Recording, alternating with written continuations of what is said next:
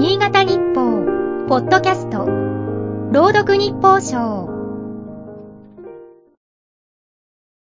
8月22日。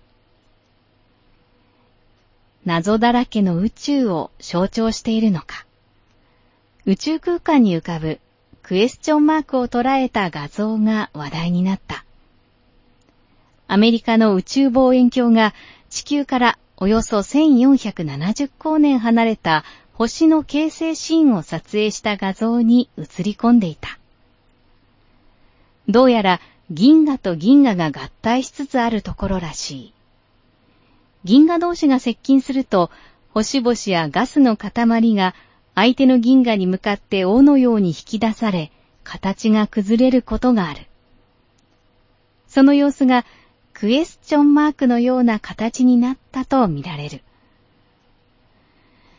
銀河の合体や衝突は宇宙ではよくある現象だという。カラス座という星座には触覚銀河とかアンテナ銀河と呼ばれる銀河がある。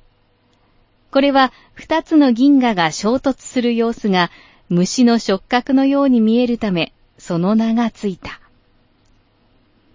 なんといっても私たちが暮らす天の川銀河も、いずれは隣のアントロメダ銀河と衝突する運命にあると聞く。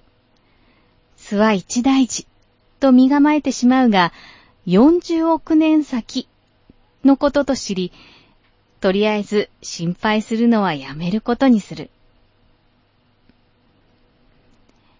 子供の頃によく見たテレビアニメの影響か、合体というと複数のメカが組み合わさり、巨大なロボットを形作る様子を連想してしまう。一方で、合体には心を一つに合わせるといった意味もある。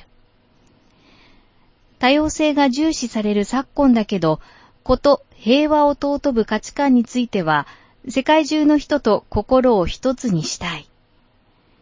衝突を避ける知恵を出し合いたい。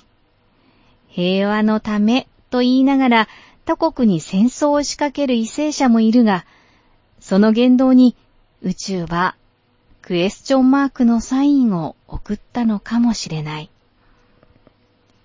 今日の日報賞は FM 柴田富高由紀が朗読しました。